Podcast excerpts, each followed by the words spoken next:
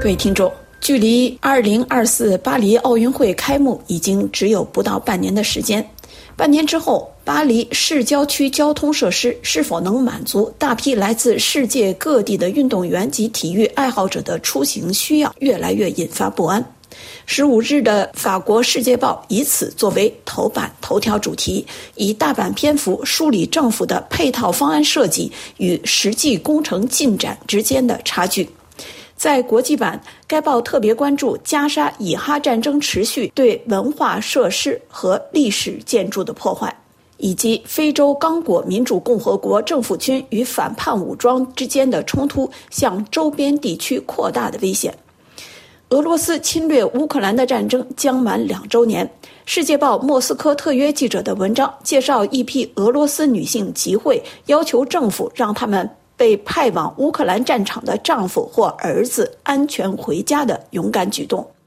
美国大选日益临近，前总统特朗普有可能再次入主白宫。《世界报》刊登多篇文章，对最近三年得以部分修复的美欧跨大西洋战略伙伴关系未来走向表达不安。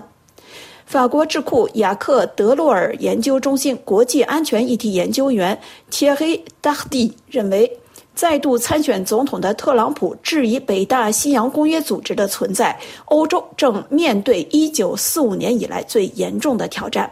特朗普既不能理解维持美欧安全关系的必要性，也看不到这种依附关系有何政治或工业利益，意识不到北约解体给欧洲大陆带来的不稳定也会影响美国人的安全。这篇文章的作者认为，欧洲或者像四年前那样消极应对，直到特朗普四年任期结束，或者尽一切努力让美国，无论是民主党还是共和党，相信欧洲做出最大努力，值得美国的保护。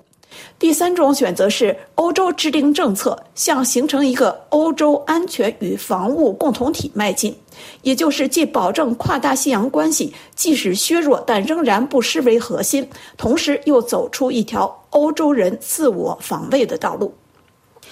法国籍欧盟议会议员纳达利·罗佐的文章强调，欧洲不应当轻视特朗普的言论。而是应当利用这些言论，不失时机地打造欧洲战略自主。他认为，特朗普至少有一个批评是正确的，那就是整个欧洲都没有意识到自己所面临的威胁，也没有意识到强化本国国防的必要性。作者主张通过欧洲投资银行发行国防债券，特许私人投资进入国防领域，但军事设备应当只来自欧洲。欧洲必须掌握自己的命运。曾经担任纽约州代理检察官的黑基·博迪的文章侧重分析官司缠身的特朗普再度当选对美国民主政体的威胁。作者指出，美国民主体制挺过了特朗普的第一任期，部分原因是特朗普入主白宫时毫无准备，将一些关键的职位交给了保守派体制内的成员。这些人得以在几年间缓和了特朗普最极端的立场。冲击国会事件之所以失败，既凸显美国民主体制之坚韧，更得益于一些共和党领导人顶住了特朗普的压力。但倘若特朗普再度当选，情况将会大为不同。三年来，特朗普一直难以咽下心中的怨恨，一直在准备反攻。他有可能在上任第一天就推出一项极端性质的政策。文章作者希望美国选民有足够的清醒和理智去捍卫民主政体。《世界报》地缘政治专栏作家希利维·戈夫曼的文章写道：“特朗普身后的共和党与当年里根身后的共和党已经不可同日而语。”文章引述五名欧洲著名专家在《外交事务》杂志上发表的一篇文章指出，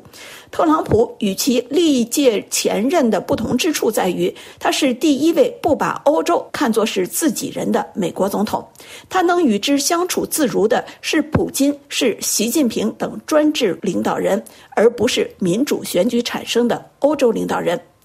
欧洲人开始自问：没有美国，北约组织是否仍能存活下去？而美国驻北约的代表 r i l l i a n Smith 日前向媒体表示，北约组织是七十多年来历任美国民主党和共和党政府坚持的美国外交政策的基石，它符合美国的利益，不是施舍行为。以上是今天的《世界报》摘要。